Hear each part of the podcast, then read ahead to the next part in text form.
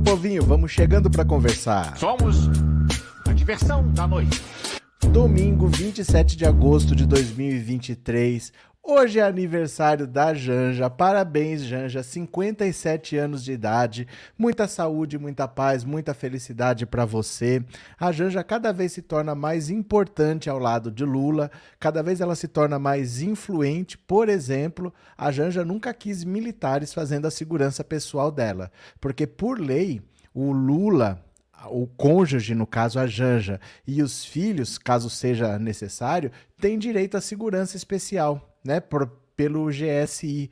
Mas a Janja falou que não queria GSI, não queria militares, que ela queria que a Polícia Federal fizesse a segurança dela. O Lula, para não comprar briga com os militares que estavam de biquinho torcido, que iam perder uma boquinha, falou: não, vai, vou deixar minha segurança com os militares. Agora ele descobriu que um dos militares que viajou com ele cinco vezes, não é que viajou uma vez, viajou com ele cinco vezes, estava num grupo de golpe, num grupo de conversa golpista. Só descobriram isso pelo celular do Mauro Cid. Senão esse cara ia ficar por aí, o Lula viajando com um golpista.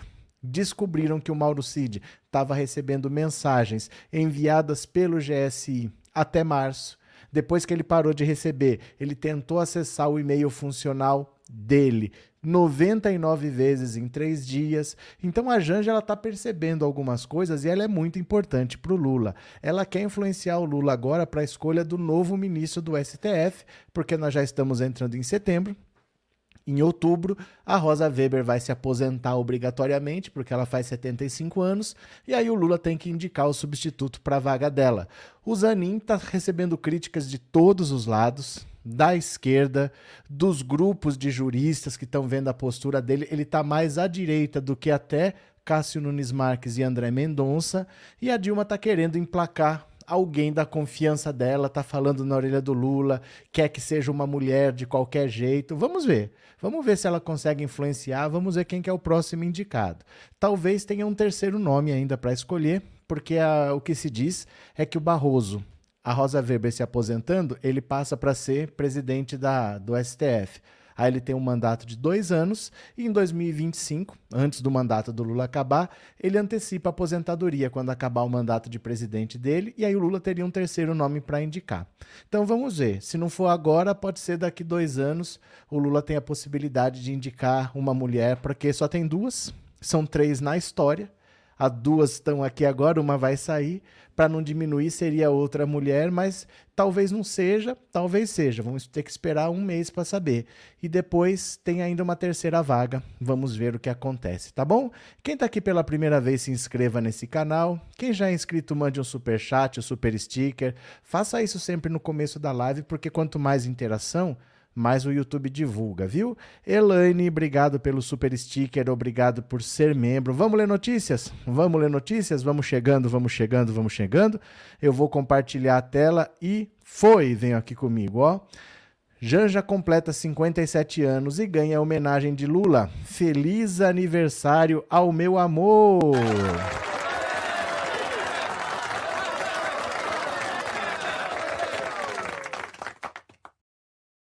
Ó a Janja aqui, ó a Janja, ó a Janja. A primeira-dama Janja completa nesse domingo, dia 27, 57 anos. Ela acompanha o presidente Lula em viagem a São Tomé e Príncipe, na África. Na chegada, a comitiva presidencial foi recepcionada por uma roda de capoeira que cantou parabéns para você, para Janja, além de músicas tradicionais locais. Por meio das redes sociais, Lula homenageou a esposa. Hoje, a chegada a São Tomé e Príncipe foi mais do que especial, com direito a parabéns para a Janja. Feliz aniversário ao meu amor. Muitos anos de vida, saúde e felicidades, Janjinha. Janjinha, que bonitinho. Ó, a Janjinha, a Janjinha. Ai, ai. Janja também agradeceu a recepção e se disse sem palavras com o carinho recebido no país. Lula participou hoje da 14ª Cúpula dos Chefes de Estado e de Governo da Comunidade de Países de Língua Portuguesa. Em discurso, o chefe do executivo falou sobre educação, sustentabilidade, fome e futuro do trabalho. Na ocasião, o petista afirmou ainda que a África tem tudo para se tornar uma potência agrícola com capacidade para alimentar o seu povo e o mundo, que o Brasil continuará a ser parceiro nessa empreitada e ressaltou que mais de 1.700 estudantes de países países lusófonos concluíram estudos de graduação no Brasil nos últimos 20 anos. Isso é pouquíssimo, hein? 1.700 em 20 anos? Meu Deus do céu. Rosângela Lula da Silva é socióloga formada pela UFPR, com especialização em História e MBA em Gestão Social e Sustentabilidade. Nasceu em 27 de agosto de 66, em União da Vitória, no Paraná, mas se mudou para Curitiba logo após ter nascido, com apenas 10 dias de vida. Mais nova, entre dois irmãos, Janja é filha do comerciante aposentado José Clóvis da Silva, de 82 anos, e da dona de casa Vani Terezinha da Silva, conhecida pelos mais íntimos como Tere, falecida em 2020. Lula é o segundo casamento da socióloga. Ela não tem filhos e torce para o Flamengo. Na vida profissional, Janja tem um currículo extenso que vai de professora universitária a funcionária de estatais. Ingressou no curso de Ciências Sociais em 1990 e, em 95, já formada, atuou como docente colaboradora do Departamento de Serviço Social da Universidade Estadual de Ponta Grossa. Ela trabalhou na administração de Itaipu Nacional a partir de 2005, posto que deixou para assumir a assessoria de comunicação e relações institucionais da Eletrobras. E no Rio de Janeiro, Janja é filiada ao PT desde 1983, quando tinha 17 anos. Então tá aí a Janja, ó, dá uma olhada aqui foi a apresentação. É sem som mesmo, viu? É sem som mesmo, porque às vezes tem música, tem problema de direito autoral. Aí na chegada do Lula a São Tomé e Príncipe, que é um pequeno país que fala língua portuguesa, olha lá. Eles foram recepcionados com uma roda de capoeira e depois teve parabéns para você, né? A recepção a Janja, mais aqui outro vídeo. Olha só, a recepção oficial, eles chegando lá para esse congresso aqui. O parabéns para você.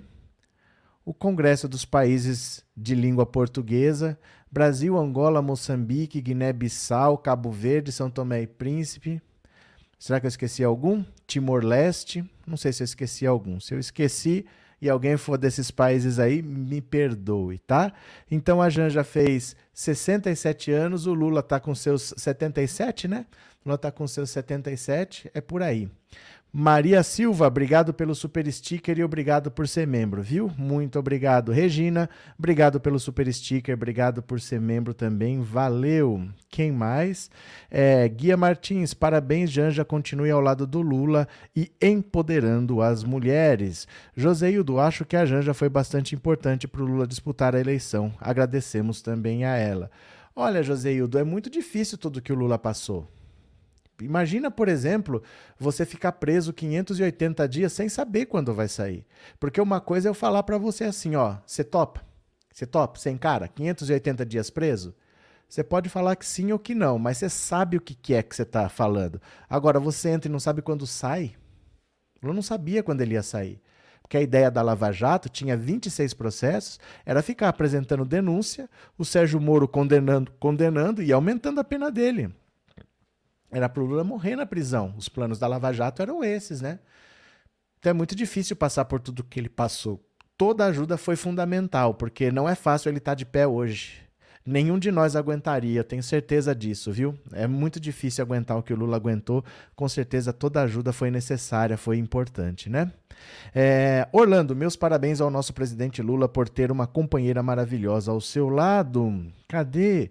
Célia, eu aqui debaixo das cobertas assistindo a live, tá 11 graus em São Paulo, sensação de 9. Tudo isso? Nossa senhora, aqui em Bauru não tá tão frio assim, não. Aqui tá, deixa eu ver. Aqui tá menos, mais, né? Com certeza. Aqui tá 17. Aqui tá 17. Tá de boas. Tá de boas. Bora ver mais uma? Bora ver mais uma? É, quem quiser colaborar com o canal, o Pix está aqui na tela, tá? Se você quiser colaborar, só faz usar essa chave Pix. Esse celular é a chave Pix. Bora para mais uma, bora para mais uma, olha só. Janja versus Lava Jato. O que está em jogo na escolha do futuro ministro do STF? Olha aqui, ó. Olha só. Entusiasta da escolha de uma mulher para a vaga ser aberta com a aposentadoria de Rosa Weber ao STF em outubro, a primeira-dama Janja fez chegar a candidatos ao posto o relato de que a turbulenta relação do presidente Lula com a corte ao longo da Lava Jato deverá ser um fator crucial para a escolha do futuro magistrado.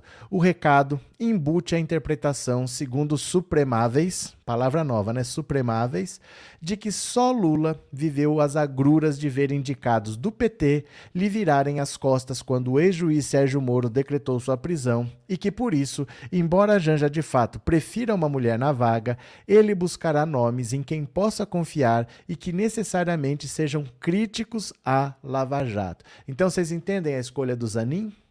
O Zanin não está lá porque ele é um progressista. Ele está lá porque o Lula tem certeza que ele é contra a Lava Jato e que os métodos da Lava Jato não vão acontecer de novo, porque só ele sabe a perseguição que ele passou, né? Lula se ressente, por exemplo, de a ministra Carmen Lúcia, indicada por Lula em 2006, não ter pautado, quando era presidente do STF entre 2016 e 2018, o auge da ofensiva lavajatista contra o petista, o julgamento que discutia a legalidade das prisões após a condenação em segunda instância e que poderia, em tese, dar-lhe sobrevida fora da cadeia. O sucessor de Carmen Lúcia, Dias Toffoli, também alvo de mágoa do presidente, só agendou a discussão do tema mais de um ano após ter assumido o posto mais alto da corte, além de ter tomado decisões que afetaram diretamente o petista, como a negativa para que fosse ao velório do irmão, morto quando Lula estava preso em Curitiba. Com o, com o histórico de suas antigas indicações e a lava-jato no retrovisor, Lula tem recebido relatos de que uma saída para amainar a pressão seria uma eventual escolha da advogada Daniela Teixeira para uma vaga de ministra do STJ. Ela entrou na lista tríplice formada na quarta-feira, dia 23, e terá o nome avaliado pelo Palácio do Planalto. No campo da aversão à Lava Jato, dois nomes despontam como favoritos: o presidente do TCU, Bruno Dantas, e o advogado-geral da União, Jorge Messias. Ambos são críticos aos métodos de investigação tocados pela equipe do ex-procurador Deltan Dinheiro. No início do ano, o ex-governador do Rio, Sérgio Cabral, disse que mentiu sobre acusações a Dantas e quem havia mencionado como destinatário de dinheiro para beneficiar empresários depois de ter sido induzido pela Polícia Federal e pelo Ministério Público no que ele classificou como um esforço de desmoralizar todo mundo. Messias, por sua vez, tornou-se conhecido do grande público depois que a então presidente Dilma Rousseff disse a Lula que uma, uma interceptação telefônica monitorada pela polícia que estava enviando por meio do Messias o termo de posse para o petista assumir a Casa Civil. A manobra, interpretada na época como uma burla à justiça para dar foro privilegiado a Lula e retirar o caso do presidente da alçada de Sérgio Moro, acabou anulada pelo ministro Gilmar Mendes, do STF. Esse é o motivo do Gilmar Mendes odiar o Sérgio Moro porque ele mentiu, o Sérgio Moro mentiu para o Gilmar Mendes que o Lula queria ser ministro da Dilma para ganhar foro privilegiado e fugir de Curitiba, quando na verdade as, as mensagens diziam exatamente o contrário. O Lula não queria aceitar de jeito nenhum para não passar essa imagem, mas o Sérgio Moro mentiu, que era esse o intuito, levou uma mensagem ilegal, captada fora do horário, e fez o Gilmar Mendes anular essa indicação. O, quando veio toda a verdade à tona com a Vaza Jato, o Gilmar Mendes só faltou ir no pescoço do Sérgio Moro, mas já era tarde. O Lula já tinha sido preso, já tinha perdido a eleição, mas o Sérgio Moro ganhou um inimigo. Agora, como que tá o Sérgio Moro? Como que tá o Sérgio Moro? Dá uma olhada aqui, Sérgio Moro, Sérgio Moro.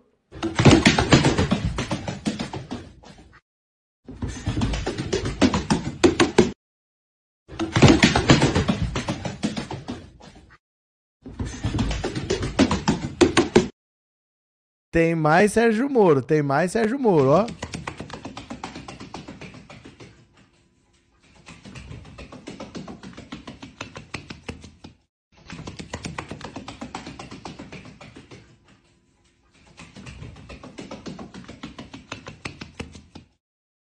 Então vamos ver agora quem que o Lula vai indicar pelo visto, o critério dele é ter certeza que não vai ter uma outra Lava Jato. Então ele está escolhendo pessoas que sejam com certeza críticas aos métodos da Lava Jato. Ele escolheu o, o Zanin, não porque ele era um progressista, ele não foi enganado, ele não tem o dedo podre, ele sabia quem ele estava escolhendo, ele queria colocar uma pessoa contra a Lava Jato lá, e provavelmente a segunda indicação deve seguir essa mesma linha, deve ser um anti-lavajatista. Vamos ver, vamos esperar, né?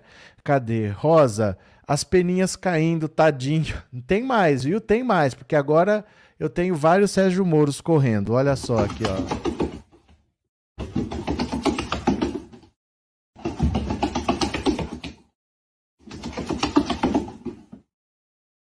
Ai, ai, ai, ai, ai, eu dou risada. Cadê vocês?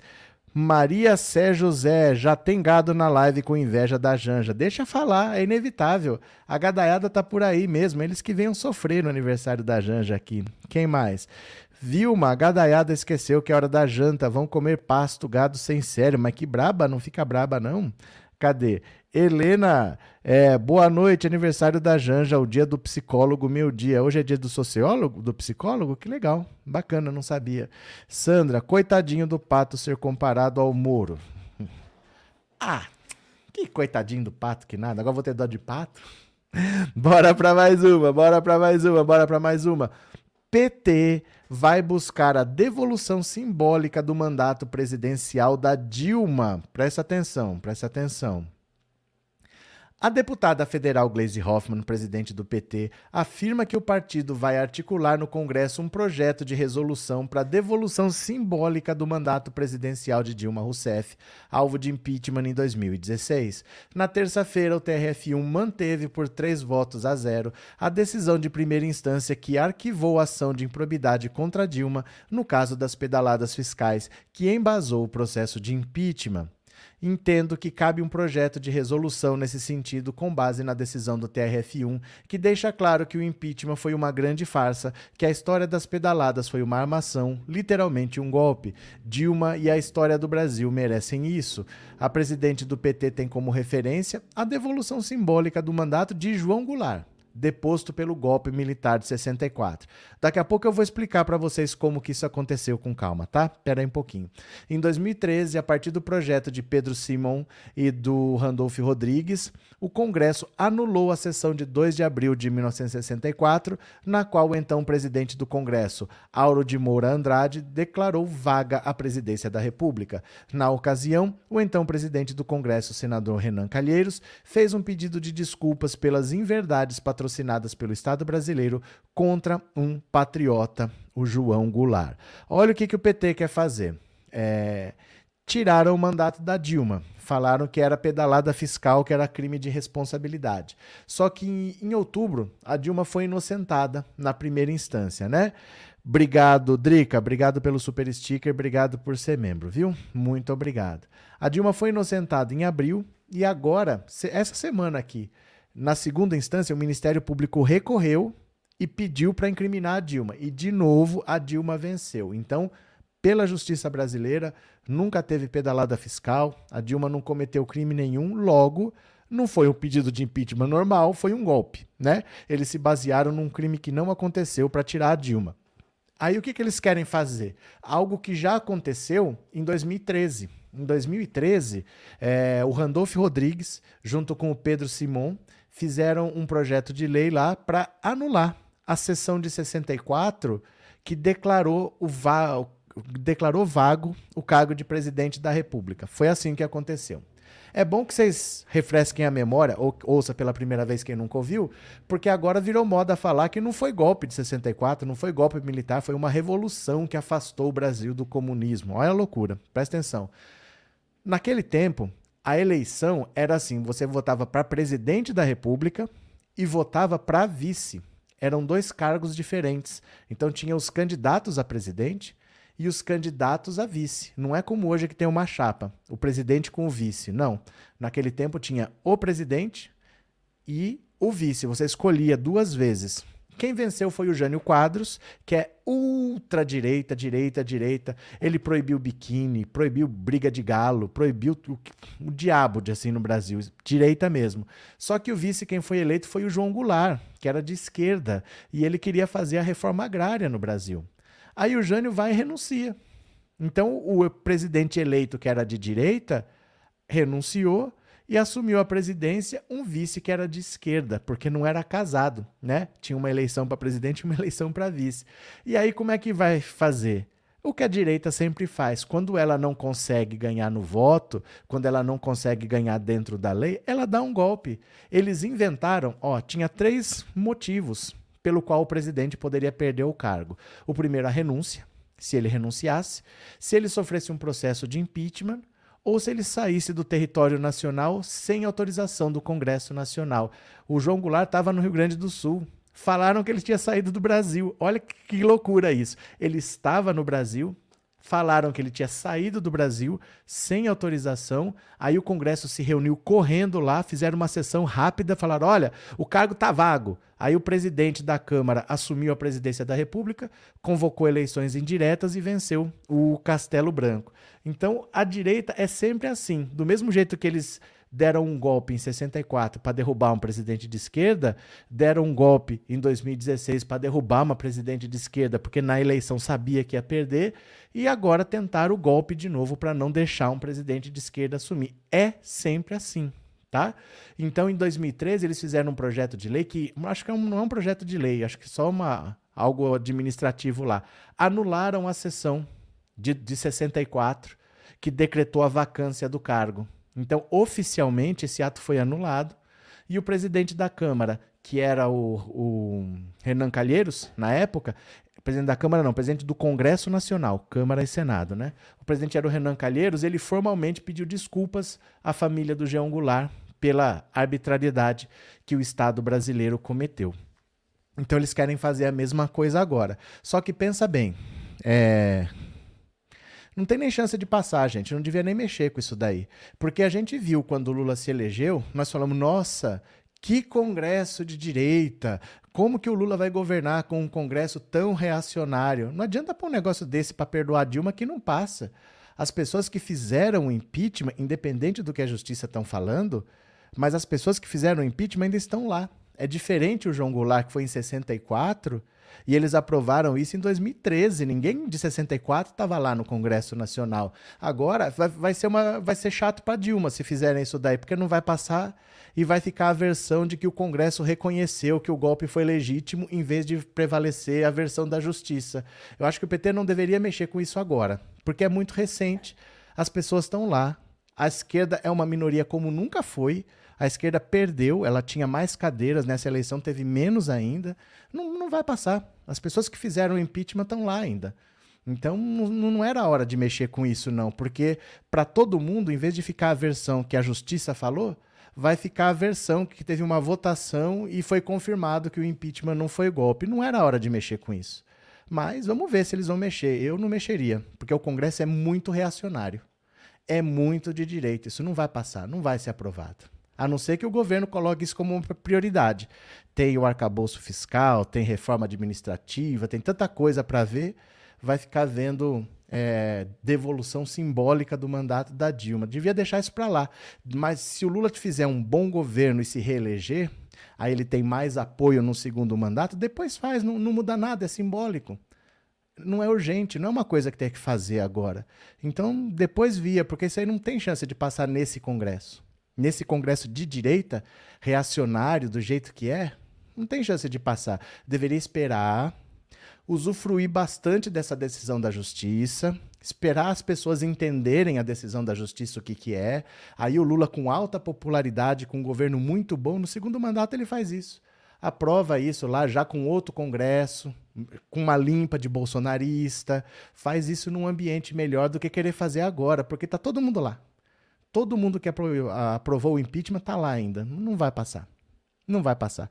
Politicamente não passa. Mesmo que já tenha passado na justiça, politicamente não passa. Né? Então não sei se por que, que eles estão querendo mexer com isso agora. Às vezes é melhor deixar a poeira baixar um pouquinho, porque é simbólico. Politicamente não quer dizer nada. É um ato simbólico, pode ser feito depois com mais calma, né? Cadê vocês aqui? É, Alexandre, já teve o reconhecimento da justiça, caso encerrado não pode ser ruminado. É porque não tem urgência de fazer. E o Congresso está todo aí. Foi na legislatura passada. É diferente de você ter um ato em 64 que foi anulada em 2013. Não tem ninguém mais lá. É outro cenário. Então, tanto faz, ninguém está nem preocupado com isso. Agora, querer de uma legislatura para outra, eles não vão assinar que eles, que eles deram o golpe. Os caras que votaram pelo impeachment da Dilma não vão votar por isso daí. Então, não seria o caso de mexer agora. Vamos ver, né? Vamos ver. É, Lígia, boa noite. Deixa para lá. Nós sabemos que ela, Dilma, sempre foi inocente. Mas é porque eu acho que é um, não é momento, não. Aguenta as pontas, né? É simbólico mesmo. Antônio, na minha opinião, o Arthur Maia é muito parcial e nem disfarça. Por que você está falando do Arthur Maia? Clóvis, deixar para o próximo mandato é melhor. Quem sabe o povo vota melhor. Eu acho que até mesmo para o próximo mandato é cedo. Porque assim, é, Clóvis, pensa bem. Imagina que você cometeu um erro grave. Você pisou na bola em alguma coisa, no seu trabalho. Mas você não foi demitido, você está lá. Só que você pisou na bola feio, todo mundo sabe e você está lá.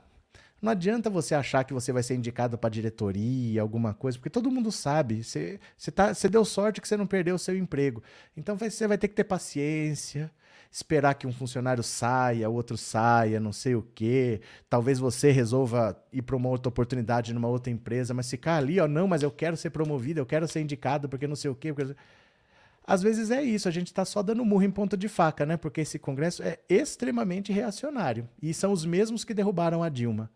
Achar que eles vão votar agora para dizer que foi golpe? Sei lá. Vamos ver. É... Você está certíssimo, não passa, os golpistas estão, tudo lá.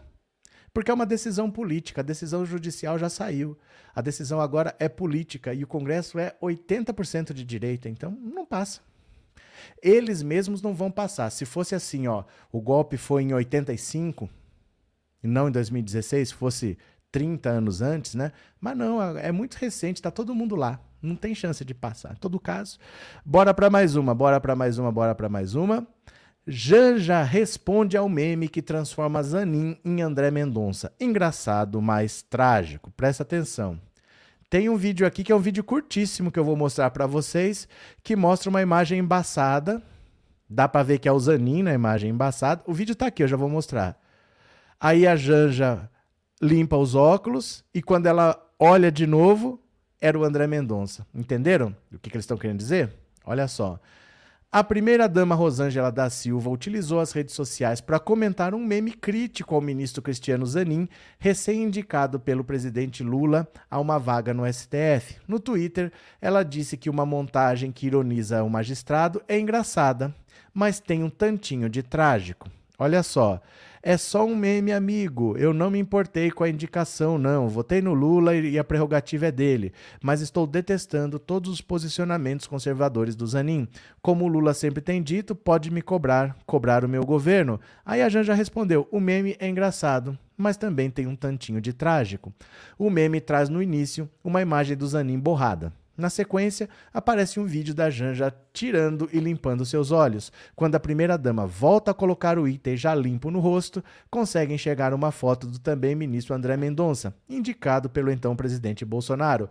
Ao postar a montagem, um internauta perguntou quem era o autor do meme. Janja então respondeu a provocação com um emoji que mostra uma menina cobrindo os olhos e demonstrando constrangimento. Em seguida, outro perfil publicou: parece que a Janja não gostou muito da sua postagem, mas só brasileiros não gostamos nada da indicação. Mas nós brasileiros não gostamos nada da indicação do Zanin pelo Lula. Olha aqui o meme, ó. Eu vou colocar para vocês. Veja só, uma imagem borrada é o Zanin, aí a Janja limpa os óculos, coloca, aí, opa, então era o André Mendonça. Eita, Laia, ó. É isso. É isso o meme, né? É uma brincadeira, ó. Aqui de novo. Aí ela limpa os óculos, coloca, e aí ela vê direito quem era. Era o André Mendonça. Pronto, é só isso.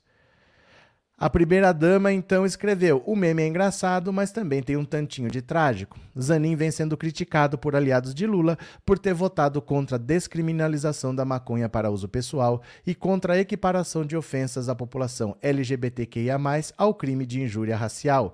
O, o descontentamento com as posições do ex-advogado do petista aumentou a pressão para que o presidente escolha um nome progressista para a vaga da ministra Rosa Weber, que vai se aposentar em outubro. Olha, eu diria para você que pode não ter um nome tão conservador quanto o Zanin, mas dificilmente vai ter um nome progressista, porque está focado em dois nomes.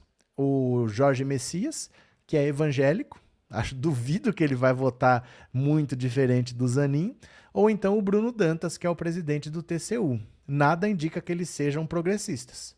Mas o critério principal do Lula é: o cara tem que ser anti-lavajatista e não que o cara seja progressista. Ele não quer que aconteça de novo uma nova operação Lava Jato no Brasil. Então, assim, é, a preocupação maior do Lula parece que é: entraram por aquela porta. Por aquela porta, ninguém mais entra. Quem que eu coloco naquela porta que não deixa ninguém passar por ali? Essa que parece que é a preocupação principal dele. Ele quer ministros anti-lavajatistas com certeza, que não vão perseguir o PT no futuro, como Toffoli fez, como Faquin fez. Ele não quer esse tipo de ministro que vá perseguir o PT. Então ele está mais preocupado em não sofrer uma perseguição do que em avançar em pautas progressistas, porque eu acho que ele já votou em pessoas que ele achava que eram mais progressistas e se decepcionou. Não sei. Falta uma explicação oficial dele e eu acho que ele não dará.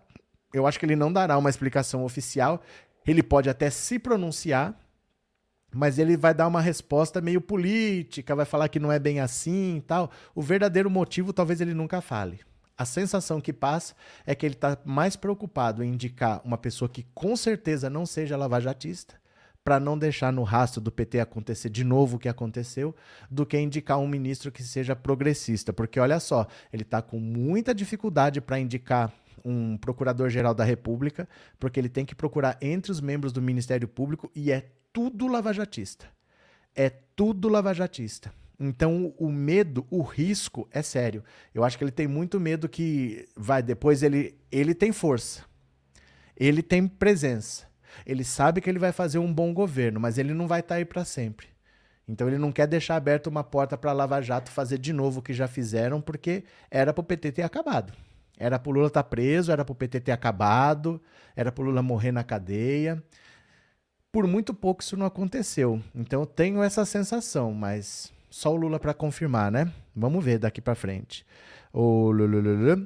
Ou seja, que não se descumpra a Constituição. É, ele está mais preocupado com uma pessoa que não fuja do que está escrito do que com uma pessoa que seja progressista, porque eu acho que faltou muito pouco para dar certo o plano da Lava Jato, sabe? Eles conseguiram derrubar Dilma, conseguiram tirar o poder da esquerda, conseguiram prender o Lula, queriam criminalizar o PT. Faltou pouca coisa para eles conseguirem. Então eu acho que ele estava mais fechando essa porta do lavajatismo do que exatamente pensando nessas pautas progressistas. Não sei, eu estou deduzindo isso, mas não tenho uma informação oficial e talvez não tenha. Eu acho que não vai ter, a gente vai ter que imaginar cada um que quiser, viu? É, Conceição tem esse meme com o Cássio com K. É, meme o pessoal faz, né? Meme o pessoal faz, mas isso aí é a vida, né? Carlos, Gabriel, Eduardo, boa noite, amigo. Você sabe se a Anne vem hoje? Engraçado, vem, né? Tá cada um num canto.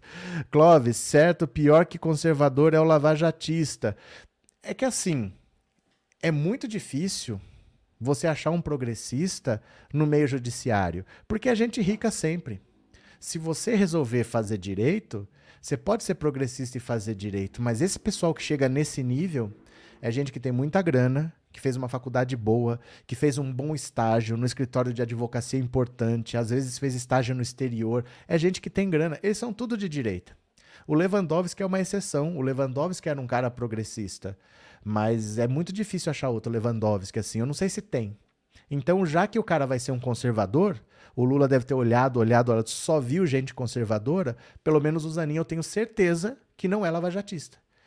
Deve ter sido esse o critério. Agora, dizer se foi isso mesmo, eu não tenho como dizer. E talvez a gente nunca saiba o, o motivo real. Talvez num livro que ele lance depois, não sei. Vamos ver. É, Anne, boa noite, meus amiguinhos. Fiquei sem energia elétrica até agora há pouco. Não morre mais. Cadê? O Tinder Alto está bombando. Love is in the air. Everywhere I look around. O pessoal tá demais aqui, viu? Arlete, fiz direito e a maioria era bolsomínio. É nessas essas profissões em que as pessoas normalmente são ricas, porque assim, você pode fazer direito. Aí você sai com o diploma e fica na mão. Você não tem cliente, é difícil começar a trabalhar. Normalmente a pessoa que faz direito e se dá bem na vida, ela já é filho de um advogado que tem um escritório, que já tem os clientes, aí vai trabalhar com o pai e aí já passa a clientela, né? A pessoa que se forma sem ser dessas castas, ela não vai para lugar nenhum. Então o cara que chega lá em cima, no topo da carreira no STF, é gente que tem grana. O pessoal do Ministério Público é um concurso concorridíssimo. É gente que tem grana. É tudo de direita. Então ele não achou um outro Lewandowski, provavelmente, não achou um outro alguém de confiança, alguém que não traia como os outros e que seja progressista. Aí ele indicou um conservador que pelo menos não é lavajatista. Tô deduzindo isso, né? Cadê? Maria José, Janja tem boa formação superior, funcionária de carreira, Micheque estudou Libras. Gente, vocês são demais, vocês são muito sarcásticos. Michel estudou Libras. Oh, meu Deus do céu. É, Roberto, eu sou do direito e não sou de direita. Mas você sabe que você é exceção, você sabe do que eu estou falando, então, né? E você sabe também que você não está disputando vaga no STF. Porque eu estou falando é desse nível aí. Lá em cima, não tem. Eu estou falando, uma pessoa ela pode ser de esquerda e fazer direito mas não é essa pessoa que normalmente chega lá, porque quem chega lá normalmente, ó, ela já começa de outro nível, ela já começa de um nível bem alto, em, em termos de dinheiro mesmo que eu tô falando, né? Cadê? É, Leonita, Zanin não vai votar contra a Constituição, nem vai se importar com o social. Eu não sei, provavelmente não mesmo. Mas que opções ele tinha? É isso que tem que ver, porque não é qualquer pessoa. Eu não posso indicar ali, ó, tem um recém-formado ali, o cara é bom, o cara é de esquerda, vou indicar ele para o STF. Ele tem que colocar uma pessoa com uma trajetória. Dentro desses, ele viu alguns lá, tem que ser alguém que ele confie. Reduz muito quando chega nessa parte da confiança, porque gente competente tem. Agora, que eu conheça, que eu tenha confiança, para eu não falar assim, olha, eu vou colocar um outro Toffoli lá, vou colocar um outro Faquin lá, são muito poucos. Desses, quantos são de esquerda? Provavelmente ele não achou nenhum. Então, se limitou a isso, ele indicou alguém que não é lavajatista para não destruírem o PT no futuro. Vamos ver, né? Cadê? Eliane, no grupo Prerrogativas tem advogados progressistas? Tem, gente, mas tem que ser da confiança do Lula. É que assim, para vocês, veja só, eu não fui preso 580 dias. Você, Eliane, você não foi presa 580 dias. Você não viu o seu partido ser quase destruído. É o maior partido da América Latina. A trajetória do Lula é a trajetória de um cara que saiu do, do sertão de Pernambuco para sobreviver, veio com a família para outro estado, trabalhava de torneiro mecânico, perdeu um dedo trabalhando, um acidente de trabalho fundou o maior sindicato da América Latina, fundou o maior partido da América Latina, foi presidente da República duas vezes, ele fez a, a sucessora duas vezes. E esse pessoal estava querendo acabar com tudo isso. O Lula ficou preso 580 dias. Para nós, para você, Eliane, para mim, que nós estávamos nas nossas casas. Para nós é fácil falar, ah, tem alguém ali para indicar. Mas para quem passou por tudo isso e viu indicados dele votando contra, eu entendo a preocupação do Lula. Porque nós não passamos por isso. Eu não fiquei um dia da minha vida preso. Eu, se eu quiser comer, eu vou ali na geladeira e eu como. Eu não tenho a hora que me trazem comida. Se eu quiser sair no quintal, eu saio. Se eu quiser atravessar a rua, eu saio. Eu não tenho que pegar o meu horário de banho de sol. Eu não vi uma eleição que eu poderia vencer e eu estava aqui preso, sem ter feito nada. Eu não passei por isso. Quem passou foi o Lula.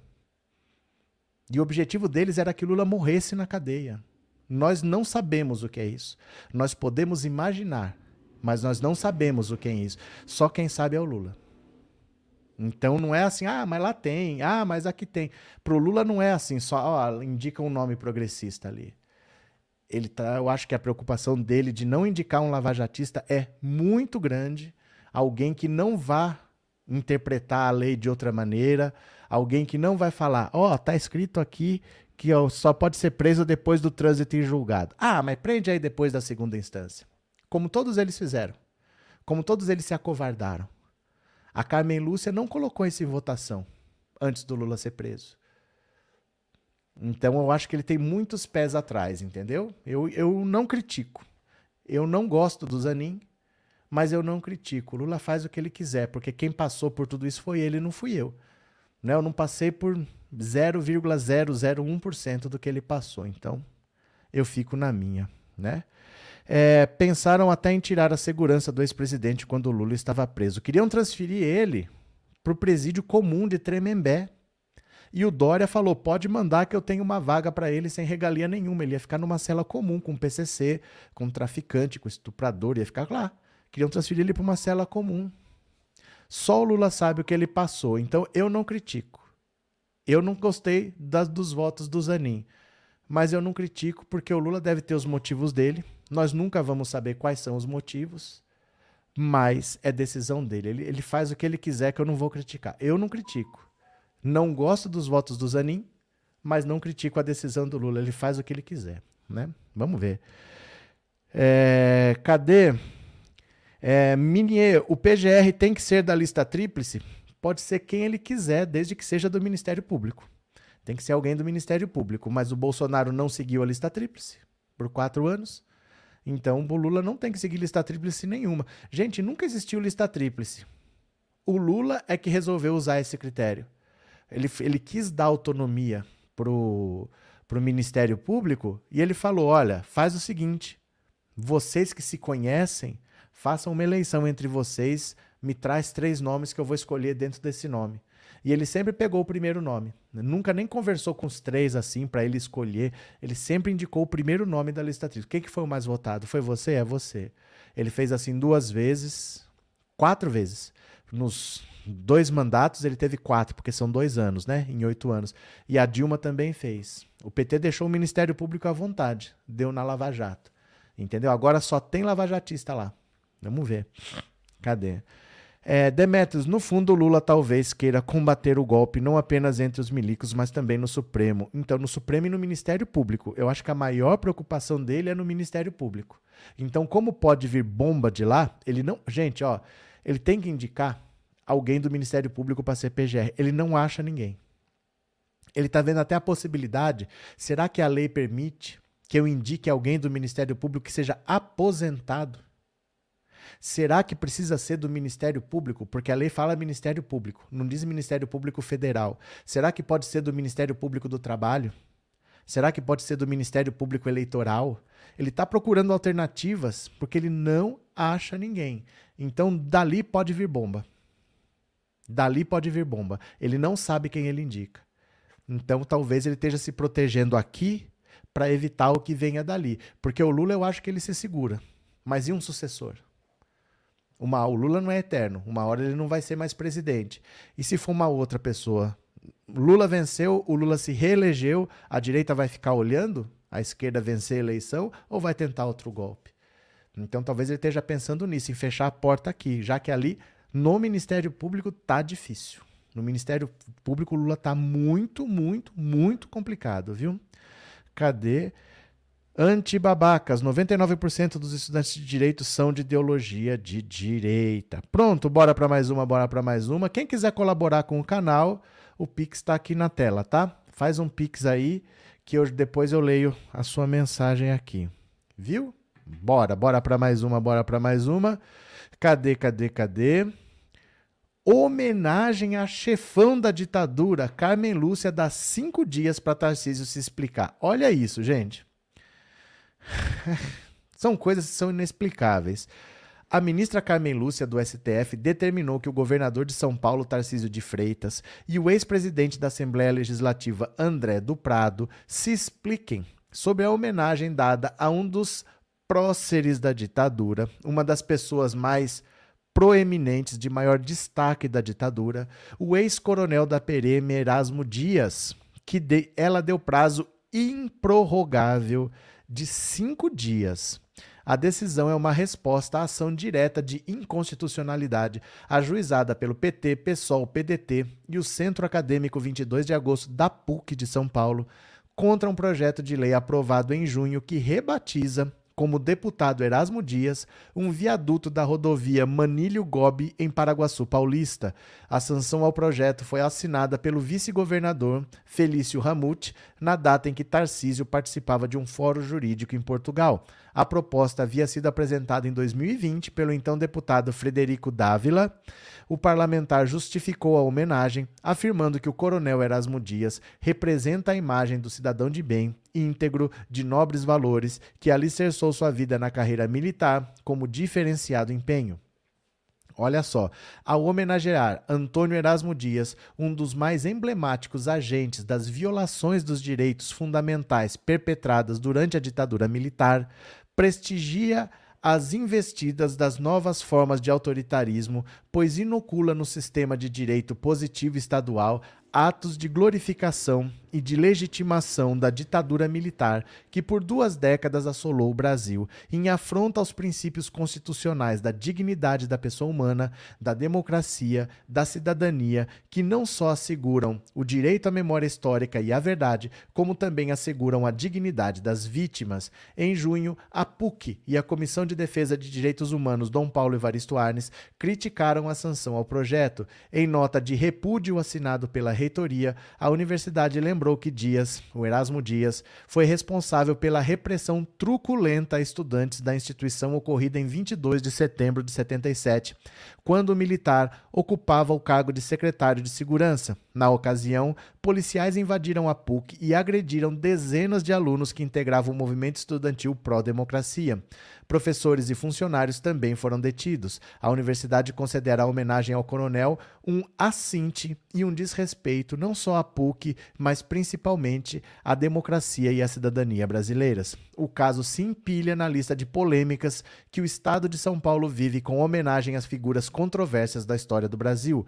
Antes a sanção da homenagem a Erasmo Dias, em outro caso, o Tribunal de Justiça de São Paulo havia suspendido uma, decis uma decisão do metrô de 2022, que alterava o nome da futura estação Educador Paulo Freire para Fernão Dias, bandeirante associado à escravização de indígenas em sua exploração por terras paulistas. O ponto fará parte de uma extensão da linha 2 verde. Olha, desde que esse Tarcísio apareceu, virou essa presepada que eles querem trocar o nome de tudo, colocar o nome de gente da ditadura, colocar o nome de gente escravagista como os bandeirantes. E isso, gente, no fundo, no fundo, vai desgastando o Tarcísio de Freitas. Ele já está enfrentando bastante problema com o secretário da educação dele, que é aquele Feder, que era do Paraná. O cara é, é, sócio da Multilaser, essa de tecnologia, essa empresa de celular, de computador da Multilaser. E aí o estado de São Paulo resolveu que não ia mais usar livro físico. Eles iam usar tablet. Quem quer vender tablet? Será que é a Multilaser?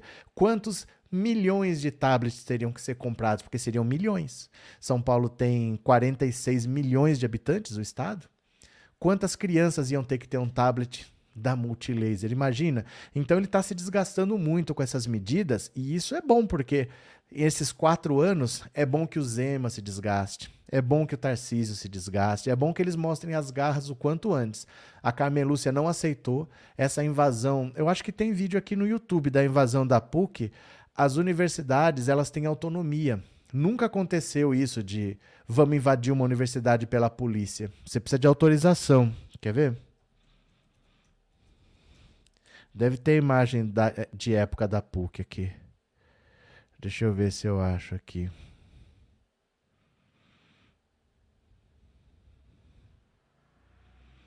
Hum, quer ver? Eu quero ver se eu acho um vídeo mais curto aqui. Tem vídeos aqui, eu quero ver se chega. Vem ver aqui comigo, ó. Vem ver aqui comigo, quer ver? Deixa eu compartilhar aqui a tela. Vamos ver junto aqui, ó. A invasão da PUC em 77, comandada pelo Erasmo Dias, que o Tarcísio quer homenagear. Olha aqui, ó. Vamos ver aqui. Ó.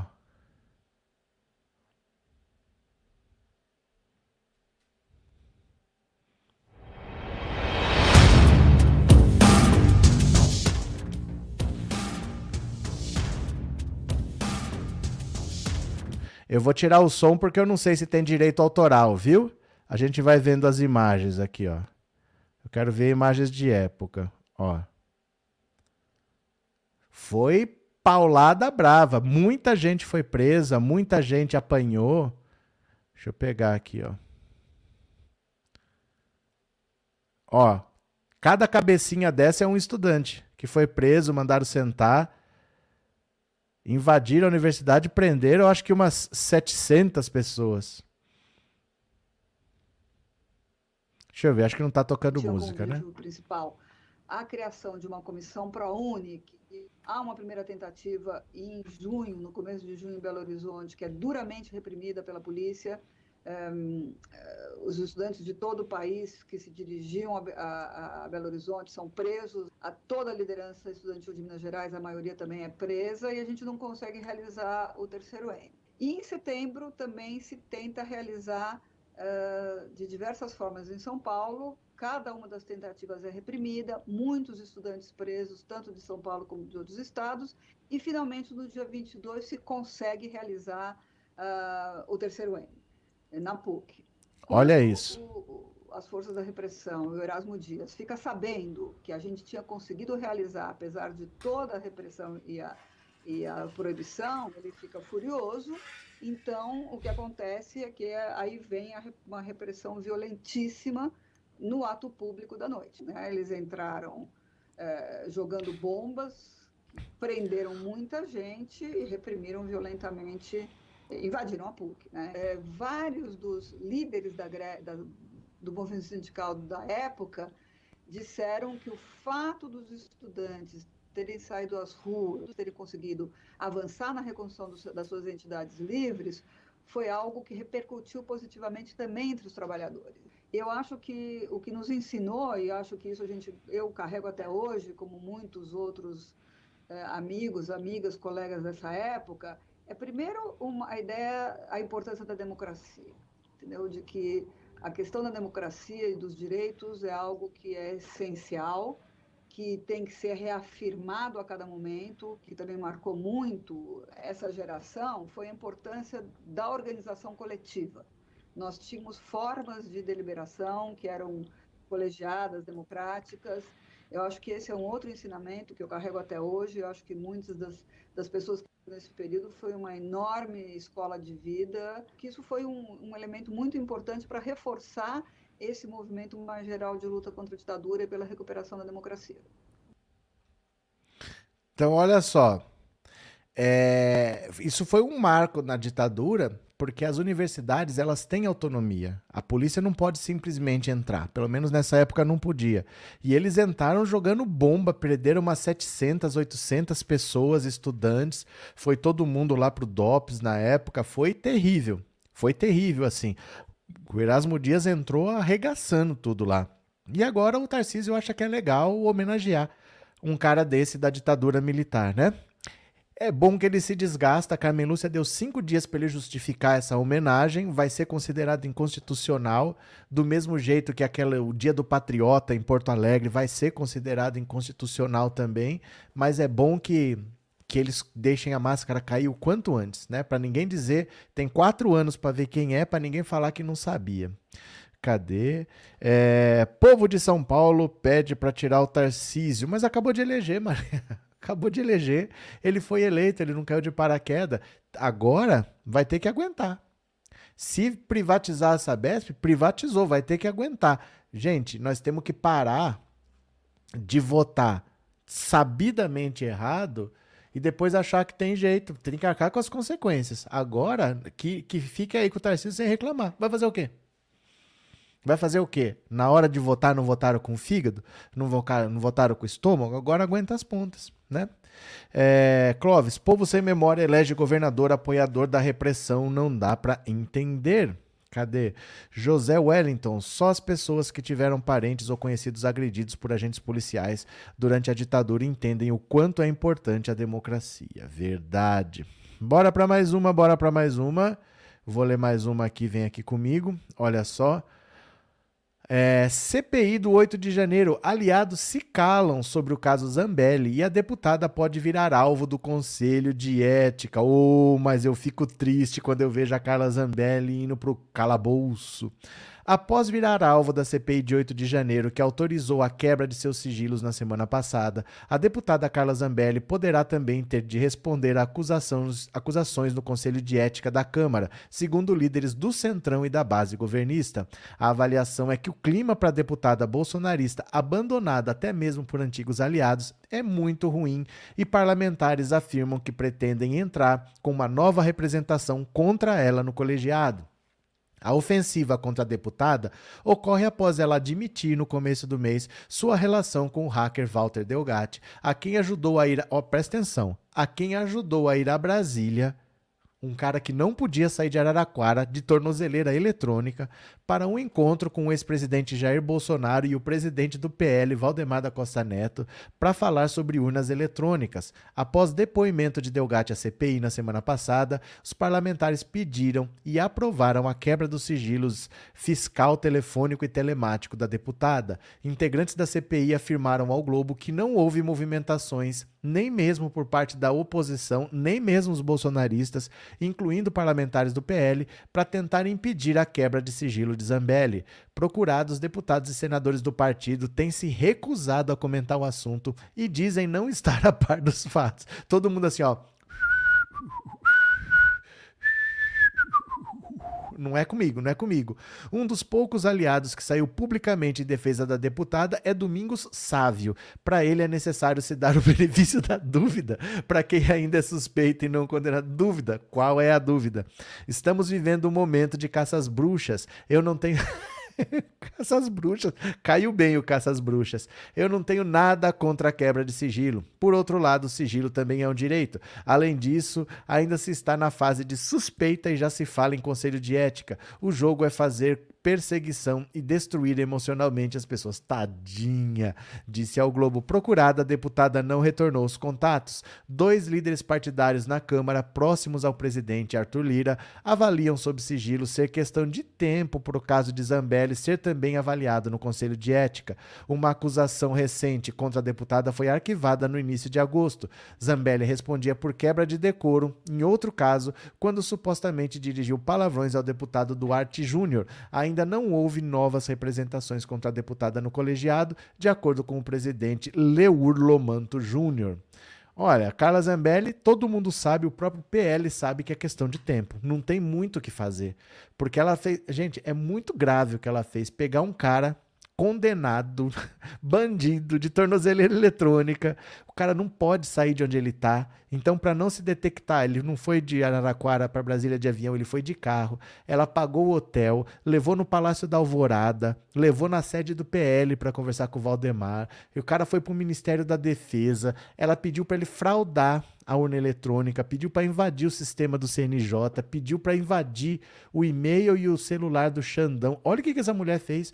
Pagou o cara com dinheiro público, com a cota parlamentar, com empresa de fachada passando dinheiro para ela, né? Contratou uma empresa que repassou dinheiro pro Delgatti. Gente do céu, essa Zambelli, tudo isso para invadir uma urna eletrônica que nem conectada na internet é, né? Meu Deus do céu. Jander, bolsonarista fica aqui perguntando cadê a picanha do Lula, porque eles não falam que a carne de primeira era 60 e hoje tá 30. Esquenta não, esquenta não. Nelson, e para que o povo votou nele, Tarcísio, agora você tem que aguentar? Mas a vida é assim, gente, tem eleição. Não escolheram? Agora vai ter que arcar com as consequências por quatro anos. O jeito é tentar invalidar alguma coisa no STF, declarar que é inconstitucional, mas o povo votou, agora aguenta. Agora aguenta. Ou vota com responsabilidade ou arca com as consequências. A vida é assim, né? Mora, obrigado pelo super sticker e obrigado por ser membro, viu? Muito obrigado. Eduardo Cunha, GM versus Moro, briga de confrade. Gilmar Mendes, ah, LJ perseguiu. Gente, não dá para entender. Me facilita a vida. O que, que é LJ, gente? Lava Jato? Perseguiu Gilmar Mendes? Gente, facilite. Eu sou velho, eu, eu tenho dificuldades cognitivas. Obrigado, Eduardo. Obrigado por ser membro, viu? Valeu. É, Antibabacas, depois que o Bolsonaro chegou à presidência, os brasileiros adeptos do fascismo colocaram desavergonhadamente a cara para fora. Antônio Vieira, quando alguém me pergunta da picanha do Lula, respondo na cueca dele. Olha, Demetrios, caçada na Câmara é só o começo das dores, depois a cadeia. É porque é muito grave o que ela fez. É muito grave. É tão grave que é difícil de explicar. Arlinda, São Paulo perdeu o Haddad e nós ganhamos. Mas assim, é isso, isso daí é, era isso mesmo. O plano do Lula sempre foi esse. Você vai disputar o governo do estado com chances pequenas de vencer. Porque o PT nunca passou perto de vencer no governo do estado. Nunca passou perto. Foram sete governos seguidos do PSDB. Então não tinha muita assim, nossa, vamos vencer, tal. Havia o desejo, mas a perspectiva real sempre foi muito difícil. O Haddad venceu na cidade de São Paulo e o Lula também venceu o Bolsonaro na cidade de São Paulo, mas sempre tinha o plano B dele ser ministro da Economia e ele é um grande economista, né? Se eu não sei quem seria o ministro da Economia se o Haddad não tivesse lá. Será que seria a Tebet? Não sei. A Tebet é da área do direito, né? É, Guilherme, quem votou nesse Tarcísio foram só os bolsonaristas. Ah, nem conheciam. Ninguém nem conhecia o Tarcísio. Do mesmo jeito que não conheciam o Marcos Pontes e elegeram o Marcos Pontes senador. Ninguém conhecia. É só porque é Bolsonaro, PT não e aí votaram. Simplesmente votaram porque era bolsonarista. Ninguém nem conhecia o Tarcísio, porque o Tarcísio nem conhecia o Estado, nunca morou aqui. Então ninguém conhecia, ninguém sabia, votaram no impulso. Agora vai ter que aguentar. Quatro anos, né? Cadê? Zambelli também roubou a roupa da Joicinha. Zambelli roubou a roupa da Joicinha. Deixa eu ver quem mandou alguma contribuição aqui no Pix. Se você mandou contribuição no Pix, eu vou ver agora. Cadê, cadê, cadê? Bora, bora, bora.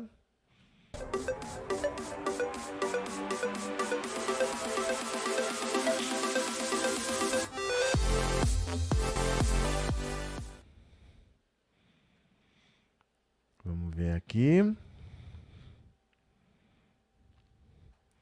Será que chegaram trilhões de reais? Porque eu vivo da mamata da Lei Rouanet. Deixa eu ver aqui. É... João Laffer Silva Souza, muito obrigado. Eu vou. Hoje só teve esse, tá? Eu vou ler os de ontem, porque ontem eu não li. Rita de Cássia Paim, muito obrigado. É, Ilmar Albuquerque, muito obrigado. É, esse é de ontem, tá? Vitória Pureza, muito obrigado. Esqueci. Cristiane Zavascki, muito obrigada de ontem. É, Drauzio Nogueira Félix, muito obrigado.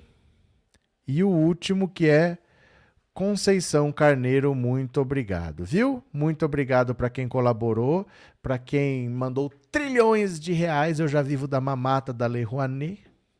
Obrigado pela colaboração. Amanhã tem mais, meu povo. Amanhã a gente está aqui de novo trabalhando. Tem uma excelente semana. Tem uma semana muito produtiva. Um grande abraço a todos. Obrigado por tudo e eu já fui. Beijo, meu povo. Tchau, tchau, tchau. Valeu. Beijo, beijo, beijo. Tchau, beijo. Boa semana.